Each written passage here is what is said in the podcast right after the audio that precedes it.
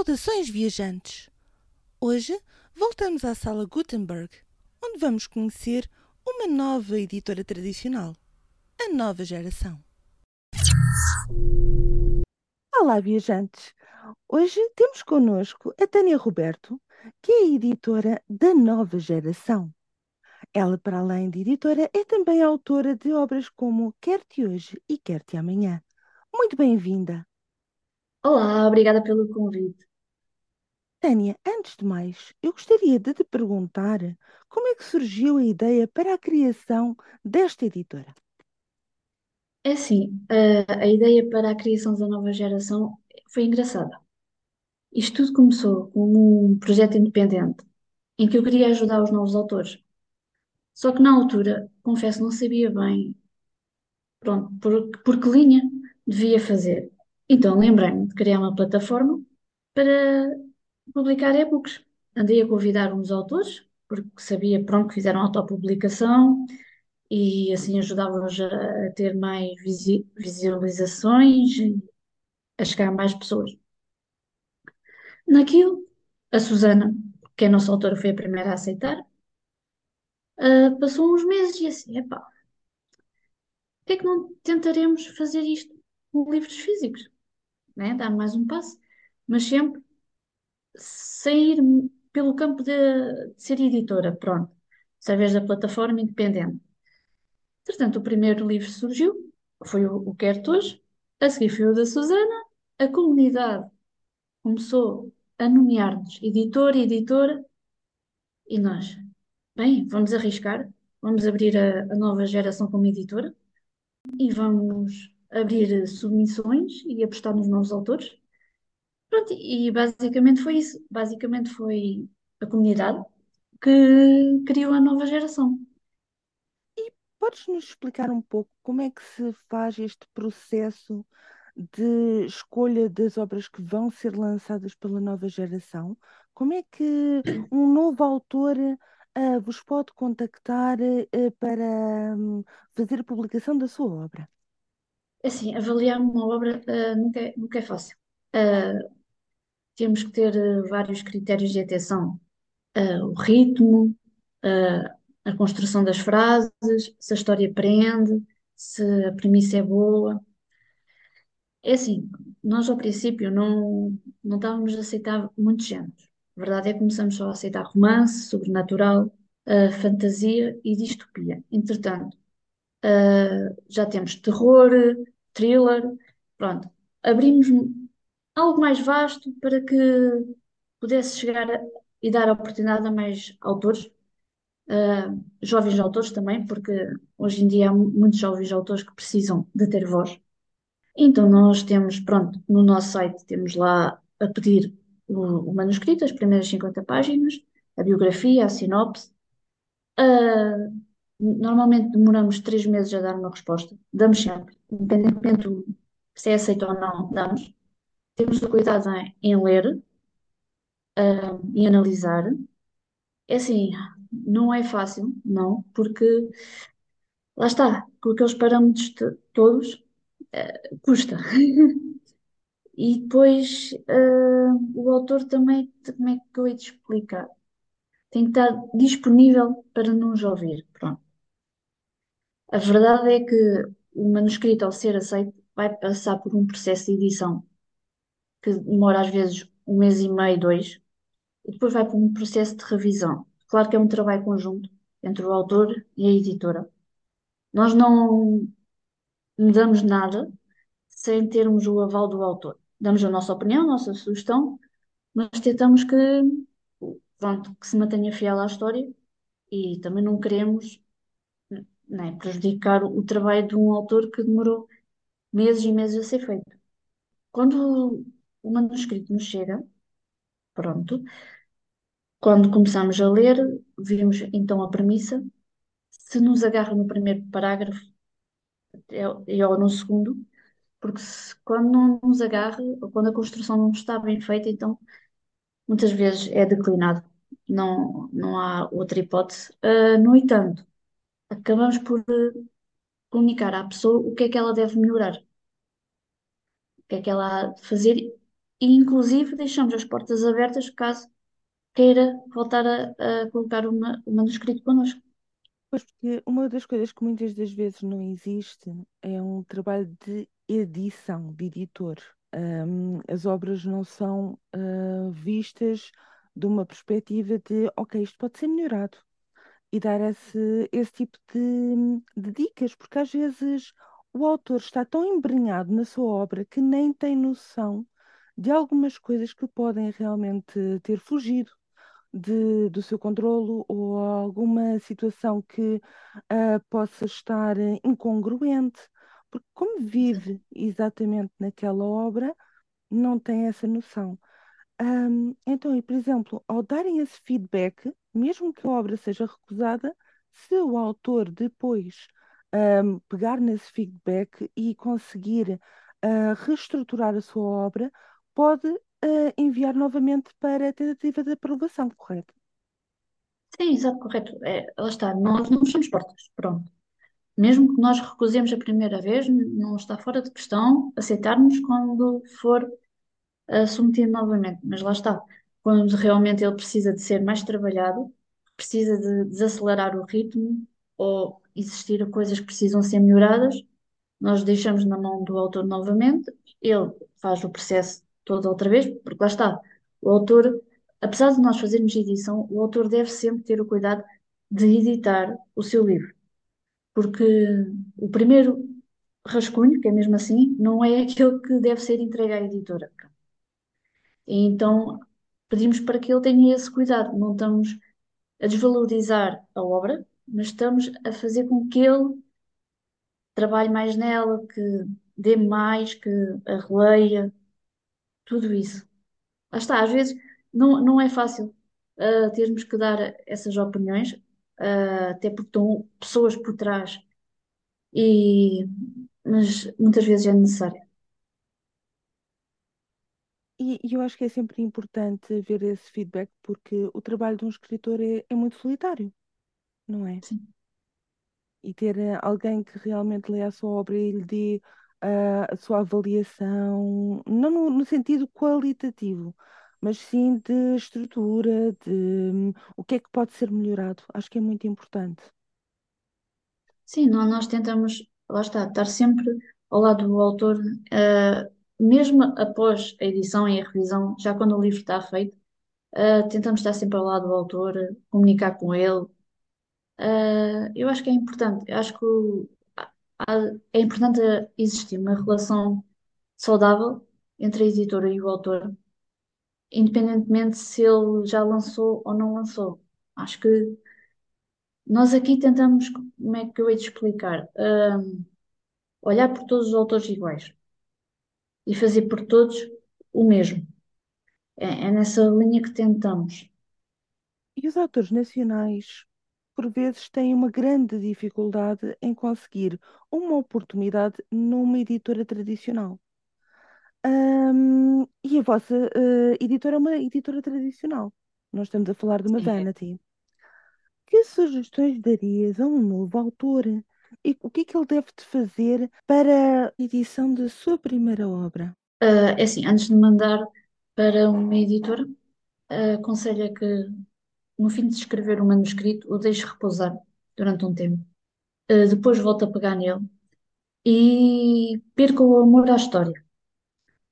Porque ah, os, os autores, pronto, ah, estão tão embrenhados naquilo que escrevem, gostam tanto da própria história que quando vão a, a lê-la, a corrigi-la, assim, ah, eu não vou tirar isto, foi eu que escrevi, lá está.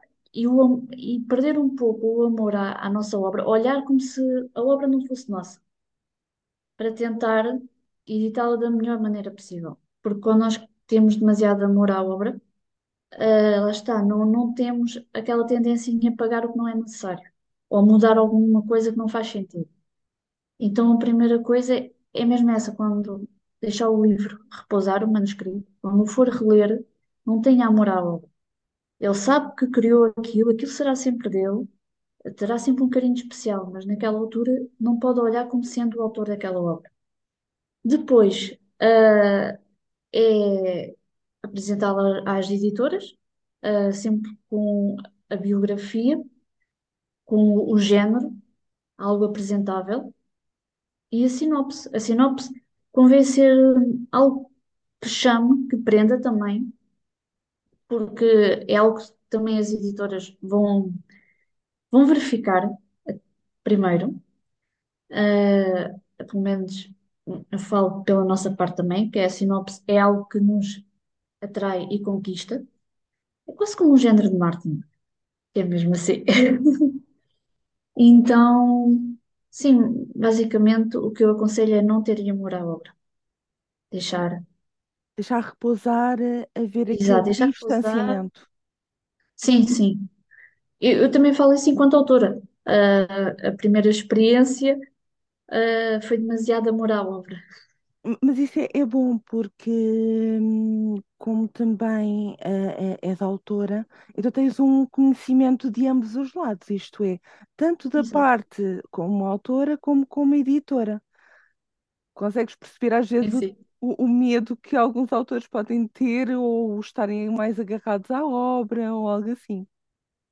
Sim, e é por isso, lá está, que, não- que eu também ah, opto por, estamos a fazer a edição, ah, ser um trabalho conjunto e dar sempre a sugestão ao autor. Olha, tiramos isto, tens que mudar isto, acelerar este momento, falta aqui qualquer coisa, mas lá está, foi o autor que criou a obra, eu também não quero estar ali e chegar assim, olha, faz isto, isto e, quem- e tu não podes ter opinião, estás a perceber? Eu, eu gosto de ouvir a parte de lá, exatamente porque eu também sou autor e também gostava que me ouvissem. Então, tento equilibrar as duas coisas, a parte da autora e a parte editora. Não é fácil às vezes, mas, mas tento. Na sinopse, isto principalmente para os novos autores que possam estar a ouvir-nos, o que é que o, o autor deve de colocar, hum, de mais impactante? O que é que poderá chamar mais a atenção do editor? Essa pergunta é complicada. Isto porque ah, pode não parecer, mas a sinopse é a parte mais dolorosa de, de escrever, além da história. É assim, ah, tem que resumir o livro, mas sem dizer muito. Ou seja, tem que se usar ali umas palavras-chave das partes que o autor acha que tem mais pulso, que tem mais emoção, de maneira a que, a que chame o, o editor e os leitores. Tem, ela está, tem duas vertentes. É que tens que dizer a história sem dizer muito. Então tens que, mesmo que ali que agarrar com qualquer coisa forte para que chame. Às vezes basta ali um- uma frase de algo mais emotivo num livro que é o suficiente. No, no caso do, do André, a nossa sinopse, do Herdan, a nossa sinopse é, não é muito convencional. A sinopse é um poema. É um poema criado por ele, em que a maneira como está estruturado chama mais do que a sinopse em si. Lá está, é- são esquemas, mas é, é preciso as palavras certas, é preciso dizer sem dizer. É muito complicado fazer uma sinopse. É, é, é irem tentando hum, falar sobre a sua obra, mas sem explorar muito. É, é é só Exatamente, aquela pontinha do véu, não é? exato. Ah, não é preciso sinopse de vá cinco, seis parágrafos. Muitos fazem, às vezes basta ali dois, três parágrafos, mas tem que ser impactantes, tem que dizer ali, pronto, cativar a obra sem dizer muito. É, o que torna sempre muito mais difícil, porque lá está, quando um autor está a fazer a sinopse, tem a tendência a, a resumir a obra, a querer contar o que lá está. Tem aquela empolgação de, epá, eu vou dizer o que está na história, mas não, não estamos a dar a história toda, e não é isso que queremos. Nós queremos é aquelas palavras-chave, aquelas, aquela frasezinha que tem que tocar ali e dizer assim: hum, isto é interessante, então vamos lá ler. Há uma coisa que deixa os leitores muito curiosos, que é todo o trabalho de bastidores de uma editora. Eu acho que é aquela coisa que os, os leitores adoram. Adoram saber como é que aparecem as capas, como é que é feita todo o trabalho de edição, paginação, etc. Ahm, podes dar-nos um vislumbre sobre a logística e trabalho necessário, ahm, numa editora e na promoção do autor? Assim, como, como já tinha referido, começa pelas submissões. Das submissões, escolhemos as obras, depois uh, passa para a fase de edição. Na fase de edição, um mês e meio, dois, em que, em conjunto com o autor, vai e vem o manuscrito. Depois passamos então para a fase da revisão. A revisão é feita duas vezes, sempre. E mesmo assim, às vezes, lá está, somos seres humanos, não somos perfeitos nem máquinas e às vezes escapa.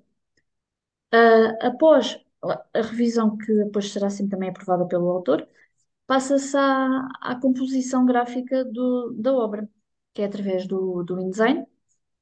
Uh, nós escolhemos o tipo de letra, uh, aqueles grafismos, aqueles desenhos para colocar o interior vá, mais atraente. Uh, é tudo feito posteriormente. depois, vêm as capas. Parecendo que não, também é complicado acertar na, na capa exata. O, o, nós costumamos fazer várias versões até chegar à capa final. Uh, vamos buscar imagens aos bancos de imagens, uh, fazemos as montagens da contracapa, da bandana, uh, tudo uma mistura de cores para ver o que é que atrai, porque lá está, não devemos jogar o livro pela capa, é verdade, mas devemos fazer uma capa atrativa. E depois também temos que ver o que é que se passa no mercado, uh, o que é que a cor que está a chamar mais, o que é que não está, e introduzir isso tudo a, a ver com a história. Porque a capa tem que contar também a história que está no livro.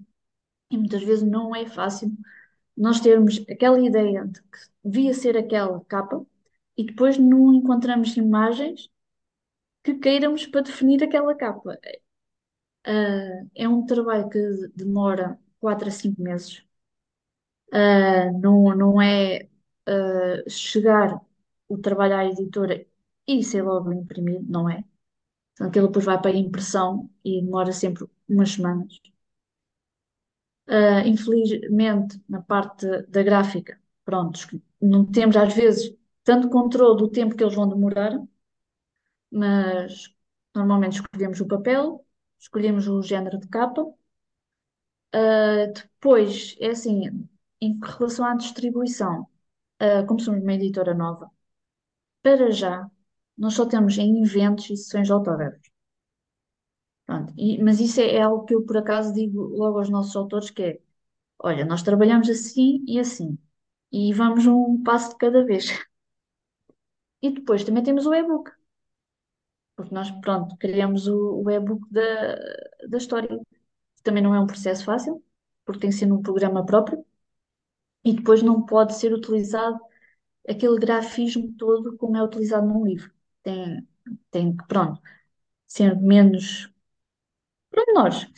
E, e, e não temos como controlar se as palavras, ou seja, a disposição das palavras, como temos num livro, porque como os e-books são flexíveis e como eles alteram uh, as letras e as palavras, é algo difícil de controlar. Depois disso, tentamos promover os autores nas redes sociais, uh, estar em contato com eles, fazê-los chegar a eventos. É algo, mas é prazeroso. É, é um trabalho difícil. Uh, dá muitas dores de cabeça às vezes, mas, mas é prazeroso. É, o que, e o que dá mais prazer até é ver o, o sorriso dos autores. Uh, é ver eles verem o livro nas mãos e dizer assim: nós conseguimos. É, é satisfatório. Mas, por exemplo, através da vossa página também se pode adquirir a obra física, correto? Sim, sim, uh, nós temos obra física e obra em e-book. Uh, também temos obra física na, na Convergência, no site da Convergência, e na livraria online de, das Algodão Doce. E temos o e-book na Cubo e no nosso site. E por falar na divergência, soube que esgotaram a primeira edição de As Nuvens de Hamburgo do Pedro Cipriano, correto? Sim, sim, foi, foi uma surpresa. Ah, confesso que não, não, não estávamos à espera que, que a primeira edição voasse. Ainda estava em, em pre-order, certo? Em pré-reserva. Sim, sim, sim. E, entretanto, vamos, vamos passar para a segunda edição, pronto, vamos, e vamos reabrir a pré-venda. Ah, já estamos a tratar disso, já estamos a tratar de, de mudar a capa, mudar, colocar o símbolo, e, e sim, e vai reabrir em pré-venda novamente. Isso, é sempre bom, porque já um autor que conseguiu chegar a, a esgotar a primeira edição, vão haver certamente mais autores, hum, a fazer o mesmo, e então pode dar uma maior abertura e, e maior conhecimento ao público, certo? Certo, certo. Sim, é, é- lá está. Enquanto editora, é uma coisa que me deixou também satisfeita, né? Eh, e ao mesmo tempo sem palavras. Eh, de facto, é. Pronto, e o autor também acredito que deve ter ficado eh, bastante feliz, pelo menos pelo feedback que nós tivemos. Mas é sempre uma mais-valia. As redes sociais, também têm muito impacto nisto. Ahm, na promoção dos autores, eh, como estavas ainda agora a falar, e na divulgação literária. Ahm, começou com blogs, passou para YouTube, entretanto temos o Instagram, temos o TikTok, temos os podcasts. Ahm, como é que é gerir toda esta nova faceta de divulgação através de leitores que são igualmente criadores de conteúdo? Eh, não é fácil, até porque nós não usamos muitas redes sociais. Aliás, usamos o Instagram, eh, temos TikTok, mas raramente E o Facebook é porque está ligado ao, ao Instagram. Ah, não é fácil, não é fácil porque, ah, como é que eu vou te explicar? Ah, criar ah, conteúdo para as redes sociais para atrair, para fazer com que chame os leitores, que chame aquele público, é, é preciso ter um, um cuidado com a imagem, com o que é escrito. É um trabalho, eu acho que às vezes torna-se um bocado exaustivo, porque são vá, é tudo uma pressão diferente do que vender num evento ou vender através do passa-palavra tradicional, como antigamente havia, sem, sem estas pressões. Porque basta às vezes nós não dizemos a palavra certa ou enganarmos-nos de alguma coisa sem querer, porque eh, os teclados hoje em dia são como Sim, e são. somos humanos, exatamente. E somos humanos, exato. E então é muito complicado. É, é algo que eu acho que ainda estou a tentar descobrir como é que, pronto, o que funcionará melhor. O que é que pode agarrar mais? Mas eh, então, por enquanto, vão estar no Instagram, tem também a Sim, enquanto, página de web da, Instagram, da, da- editora, ah, e vão sempre passando lá a mensagem. Sim, sim, nó- nós, hum, estamos mais concentrados no Instagram, sem dúvida. Ah, agora temos um clube de leitura também que criamos, ah, de uma forma de estar mais em, em contato com, com o público de, e deles estarem mais em contato com os nossos autores através da, do clube leitura. O Clube Ah, Geração, mas correto? sim, o clube Geração. Queria perguntar em que é que vai consistir mais ou menos este clube. É Assim, ainda está muito fresquinho. Ah, pronto, mas a ideia é, é nos concentrarmos nos nossos livros e, e eles estarem em contato, os leitores, com, com cada autor dos livros que vamos lendo. Ah, depois podemos, assim, uns brindezinhos ou qualquer coisa assim. Ah, mas pronto, a ideia é haver interação entre o leitor e o autor, acima de tudo. E também de uma forma de criar mais a vontade de ler ah, entre as pessoas. Mas vamos nos concentrar sempre mais no Instagram, sim. O Facebook, lá está. Está lá feito, mas vai através do Instagram. Pois, eh, eh, eh, principalmente a comunidade mais jovem, eu noto que está mais no Instagram do que no Facebook. Sim, sim, sem dúvida. E hum, este clube, eh, vai então garantir uma certa proximidade entre leitor e autor. Sim, sim. Ah, até porque vai ser feito através do site também. Ah, vai ser algo diferente.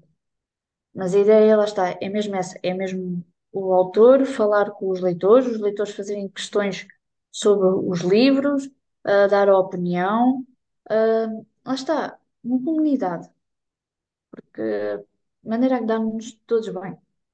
E, e sentes que neste, neste momento, hum, é assim, já houve momentos em que o autor estava bastante distanciado dos leitores, isto é, parecia quase que estar, eh, não diria num pedestal, mas num espaço próprio, numa bolha própria. Hoje em dia é cada vez mais importante haver esta ligação entre autor e leitor. Hum, esta hum, passagem de palavra não quer dizer que uh, as esferas se toquem, mas uh, que haja exatamente uma troca de ideias e uma maior proximidade. Sim, eu, eu acho que é importante o autor e o leitor terem uma proximidade, trocarem ideias, falarem, mas lá está, sempre sem se envolverem em comum, porque um é o leitor, o outro é o autor. Tem que haver respeito de ambas, de ambas as partes. O autor tem que respeitar o leitor que lê, respeitar a opinião, a crítica, tal como o leitor tem que respeitar o trabalho que está do outro lado. Mas sim, é importante existir saudavelmente essa troca de comunicação. E porque assim, ah, independentemente do autor e leitor, somos todos pessoas e devemos todos trabalhar para o mesmo e dar-nos bem. Por isso, acho que é importante. E hum, o papel eh, do autor hoje em dia também tem sido muito uh, quase marketeer. Eu noto que muitos autores hum, têm também que passar a palavra e tentar vender a sua obra, digamos. Hum, essa situação é muito do advento, vem muito do advento das redes sociais, porque antes das redes sociais não havia tanto isso.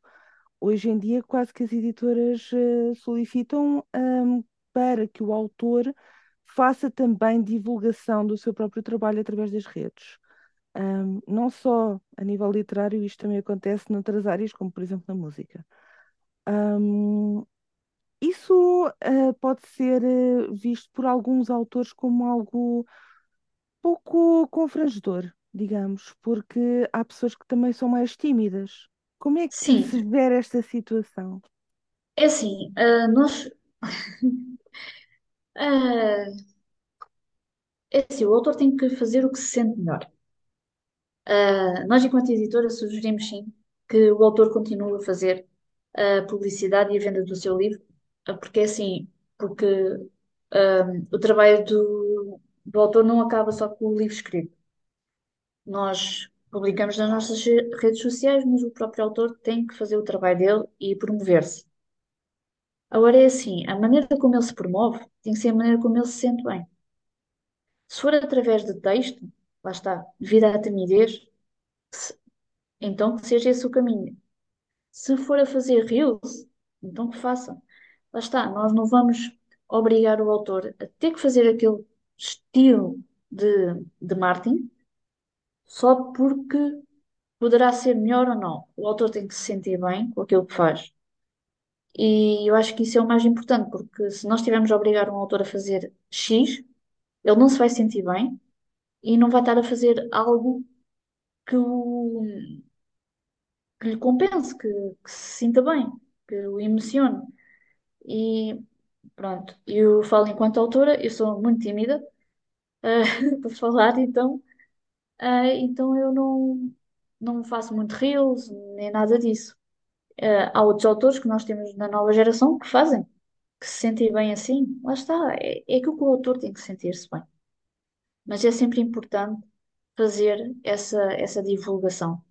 Porque, lá está, a, a editora apoia, mas como temos que fazer por todos, então, nas nossas redes, não vamos estar só concentrados no, Então, eles, nas redes deles, têm que se concentrar naquilo que querem vender também. E a editora também dá algum tipo de material para essa divulgação? Por exemplo, eu vi que tem ah, na vossa página de Instagram vários esquemas mesmo para as obras e assim, que também podem ser utilizados pelo autor eh, para a divulgação da obra. Hum, fazem então esse trabalho também. É assim, se falarmos com o autor e ele nos pedir, olha, podemos fazer isto em conjunto, e isso, ou podes nos mandar aquela publicação para nós tentarmos, tudo bem. Ah, a verdade é que muitos deles não fazem à maneira deles. Não, pronto. Ah, até podemos às vezes partilhar algo em conjunto com eles, e isso, mas, mas por norma só fazemos templates e toda uma imagem, caso eles digam, olha, eu preciso que faças isto e aquilo. Eu, ok, eu faço e envio e eles utilizam. Mas eles gostam de fazer também à maneira deles, gostam de criar, de inventar aquelas imagens também ali, dar o toquezinho deles. E eu também acho que é importante. Então, o autor em si também tem essa liberdade para criar eh, a sua forma de divulgação. Sim, sim, é uma coisa engraçada. Eu normalmente, quando fazemos as publicações para as nossas redes sociais, eh, mostramos ao autor para aprovação também. Eh, e muitos deles fazem também o mesmo. Fazem a sua coisa, a sua imagem e depois enviam para nós e assim, olha, fiz isto, isto e assim. E isso é engraçado, é, é- lá está, é, é um trabalho conjunto em que eu acho que é uma mais-valia. Eu ia voltar agora um pouco o foco, deixar os autores e passar para os leitores. Uma das coisas que é realmente muito importante é haver uma criação maior de público, porque hum, nós temos aqui duas situações, ainda por cima nesta editora, que é uma editora de autores nacionais. Hum, nós temos duas situações. Lê-se pouco em Portugal, já está a haver uma tendência de crescimento, felizmente, porque eh, verificamos que as novas gerações, e agora o título da editora realmente, ah, as novas gerações estão a ler mais, estão mais abertas à leitura e a- com mais interesse na leitura. E existe também ah, alguma resistência à leitura de autores nacionais. Isso aconteceu muito, havia muitas pessoas que pensavam que o autor nacional não tinha tanta qualidade como um autor estrangeiro, o que é mentira. É uma falácia, nós sabemos disso.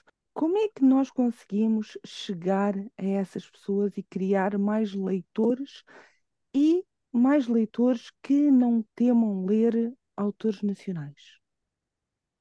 É assim, o, o, o primeiro passo é, é as editoras publicarem autores nacionais, para que os leitores ah, tenham a possibilidade de ler o que os autores escrevem, porque se não houver autores a publicar, os leitores também não terão a oportunidade de ler.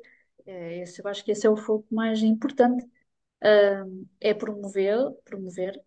ah, basicamente é fazer o mesmo trabalho que fazem com os autores internacionais. É dar uma hipótese, dar uma nova oportunidade ao- aos autores portugueses, é fazê-los chegar ao público através de eventos, sessões, ah, diretos no Instagram ah, e noutras plataformas, ah, a libertar os autores, até podem fazer por eles alguns contos, pequenos textos, de maneira a chegar aos, aos leitores para mostrar o trabalho deles. Ah, porque existem muitos autores em Portugal que escrevem maravilhosamente, a verdade é essa. Mas isto também, eu acredito que está a mudar, sim, a comparar com os anos atrás, até porque eu lembro quando comecei a ler que só havia autores internacionais, praticamente, nós íamos a qualquer loja, era só autores internacionais. Ah, hoje em dia eu sinto que isso está, está diferente. Ah, sinto que os leitores estão mais abertos aos autores nacionais.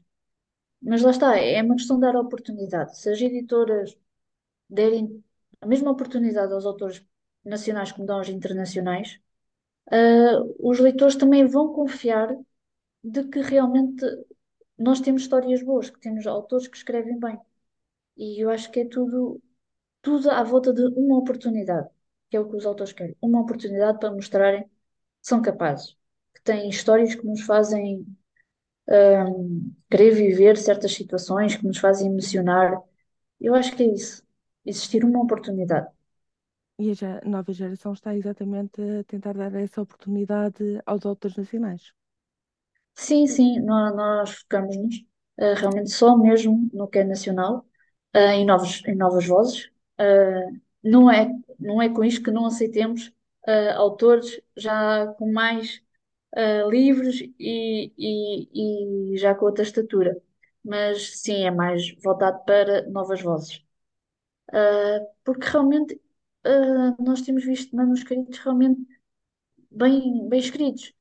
e tentamos arriscar um pouco em, em não ser só um ou dois, pronto. Tentamos, vá, arriscar um pouco em ter mais autores, de forma a que, a que todos tenham uma oportunidade. E a nível de criação de público, essa proximidade em eventos realmente é importante, porque está lá o autor, a pessoa vai ver a obra, fala, troca uma ou duas palavras com, com o autor, então eh, pode realmente gerar-se uma certa empatia e querer e interesse na obra. Ah, mas como é que nós conseguimos criar mais público para ler? Porque muitas das vezes quem vai a esses eventos já é leitor. Um, e então já está mais predisposto a aceitar uma obra nova e a querer ler algo diferente do que está habituado. Um, mas há muitos não leitores. Como é que nós conseguimos? Isto é, é dificílimo. Isto é- eu sei que é a million dollar uh, question. Como é que nós É, conseguimos chegar ao público não leitor ou habitualmente não leitor? para que hum, consigamos mostrar uma obra que, se calhar, esta obra a pessoa vai gostar. assim, por norma, os não leitores, ah, pelo que eu tenho visto, são mais os jovens ali de uma idade secundária e talvez um bocadinho menos. Ah, eu diria que talvez nas escolas. Eu acho que se nas escolas tivessem outro género de livros, ah, todos nós sabemos que, que quando estudávamos os livros que nos impunham a ler não, não eram chamativos e, e realmente não nos deixava com vontade de ler. Então eu acho que devia partir ah, das escolas também ah, abrangerem mais livros de outros géneros, ah, para que eles tenham a possibilidade de conhecer e de escolherem o que é que para eles faz sentido.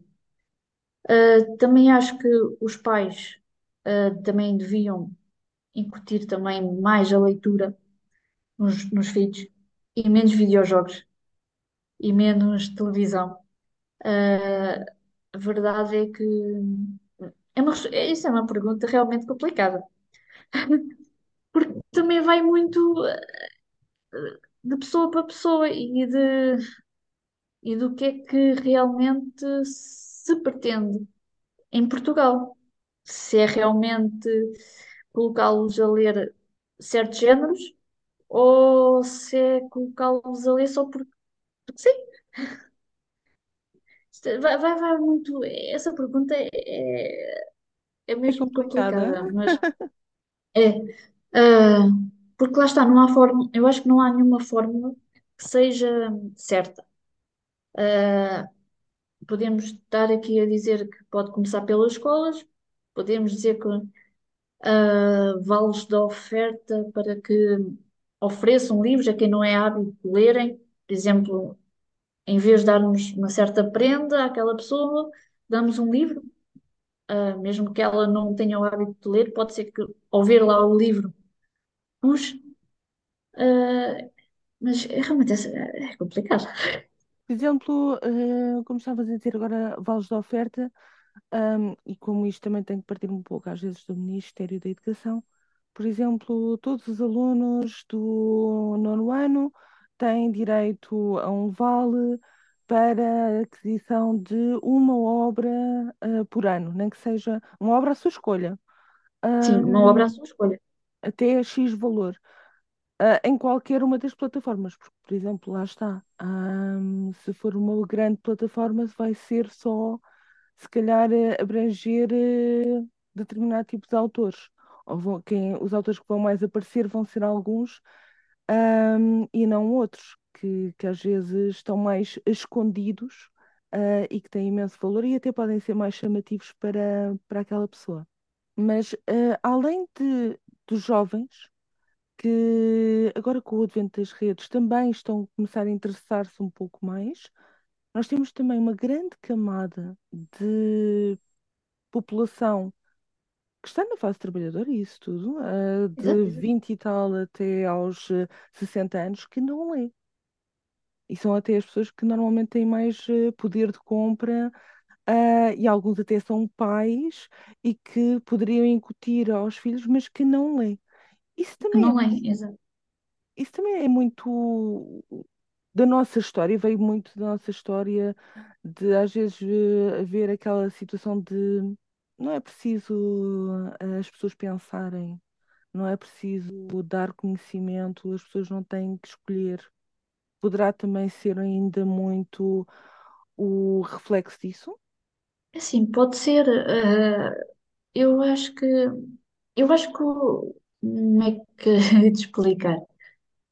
Eh, é assim, eu acho que as tecnologias são boas, mas veio, se calhar, também, eh, digamos, não é bem matar, é camuflar um, um pouco, as pessoas de, daquela interação com, co- com a cultura, com os livros.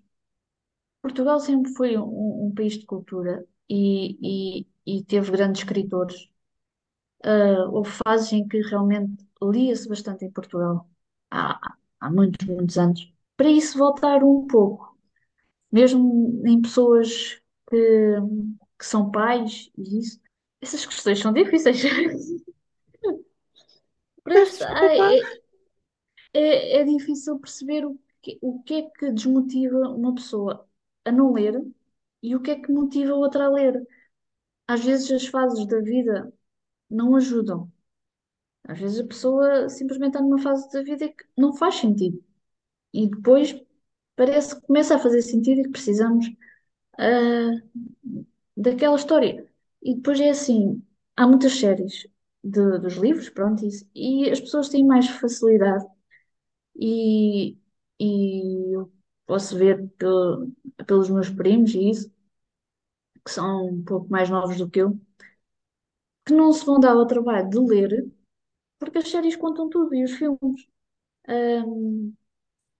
Pronto, e se calhar se não houvesse tantos séries e filmes baseados nos livros, a pessoa, se calhar, para saber a história, se calhar tinha que se obrigar um pouco a ler.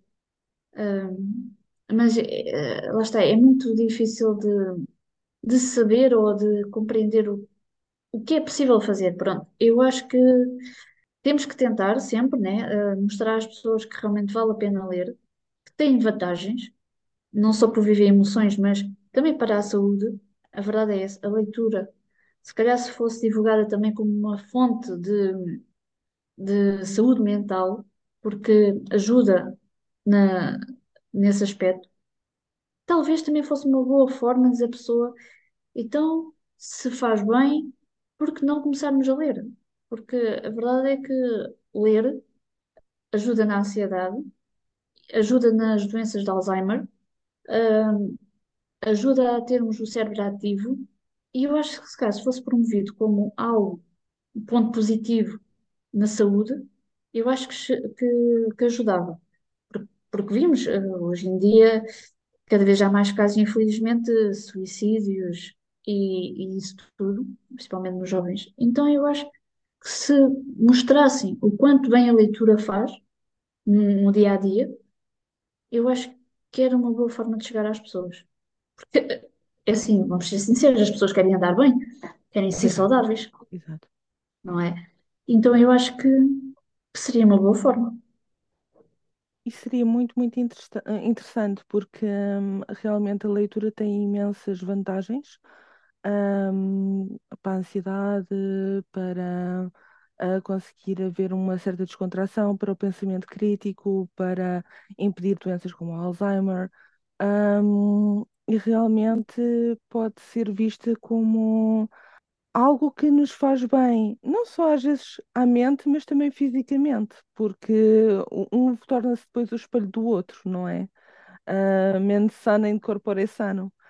Um, Isso e, e isso é- realmente poderia ser algo que convencesse mais pessoas a lerem, a darem uma oportunidade à leitura. sim, eu eu acho que era. E pronto, e agora falarmos disso, realmente seria um, um- um ponto positivo, porque a, a verdade é essa: o- as- a, a leitura, os livros têm um poder sobre ah, as pessoas que eu acho que nem as pessoas têm noção disso. É verdade, é verdade. Positivamente, Sim, positivamente. sim. Eh, Permitem-nos viver várias vidas, a ter eh, depois um grau maior, normalmente, de empatia, porque já estivemos nos sapatos de outras pessoas através das obras. Então, às vezes conseguimos ter uma melhor eh, noção de esta pessoa pode não estar a passar por um melhor momento, esta situação pode ser eh, tratada de outra forma, a sair um pouco da caixa e realmente ter mais empatia. Sim, eu, acho que sim. Ah, eu acho que o mundo precisa de empatia, em modo geral. Muito, sim, sem dúvida, concordamos totalmente, sim. Tânia, ia-te perguntar agora, o que é que há mais na forja da nova geração? Se nos possas dizer agora para o futuro. Há assim ah, novas obras que possam vir a sair brevemente, ah, mesmo que não possas dar-nos, por exemplo, títulos ou assim, mas algumas surpresas que possam vir aí? É assim, ah, este ano ainda vão sair mais, mais duas obras. Ah, será um drama e um romance. Ah, serão mais autores apresentados. Autores, alguns até fazem parte da comunidade dos Bookstagrammers. Vamos ter para um ano, vamos continuar com os romances. Apesar de termos outros géneros e estamos abertos a outros géneros, o pessoal continua a, a gostar de escrever romances, o que é bom. Mas temos também fantasia, ah, thrillers, temos thrillers na, na pensados. Teremos mais livros de LGBT. Para já para o ano serão mais desses. Pronto. Ah, es- esperemos conseguir então que os livros cheguem a, a mais público, a, a mais, às livrarias, ah, mas lá está, ah, o nosso foco será sempre mais os eventos e as sessões de autógrafo. Estamos a pensar em fazer algo diferente para o início do ano, mas não posso dizer. Temos que estar atentos. Sim, tem que estar atentos. Ah, ah, haverá outra chancela, mas mais para os e-books. Essa será mesmo virada para os e-books. Ah, voltando um, um bocadinho ao projeto inicial, mas sim, teremos muitas histórias para o ano. Ah, pelo menos estamos a contar com isso. Ah, novos autores, e acho que vão ficar realmente impressionados com, com as histórias que eles estão a criar. Isso é muito, muito bom. Então, estejam atentos na página de Instagram da nova geração. Vão estando atentos também ah, relativamente ao clube da nova geração e mais novidades vêm para breve. Exatamente. E obrigada pelo convite. Muito obrigada eu, Tânia. Tudo bom e boas leituras, viajantes.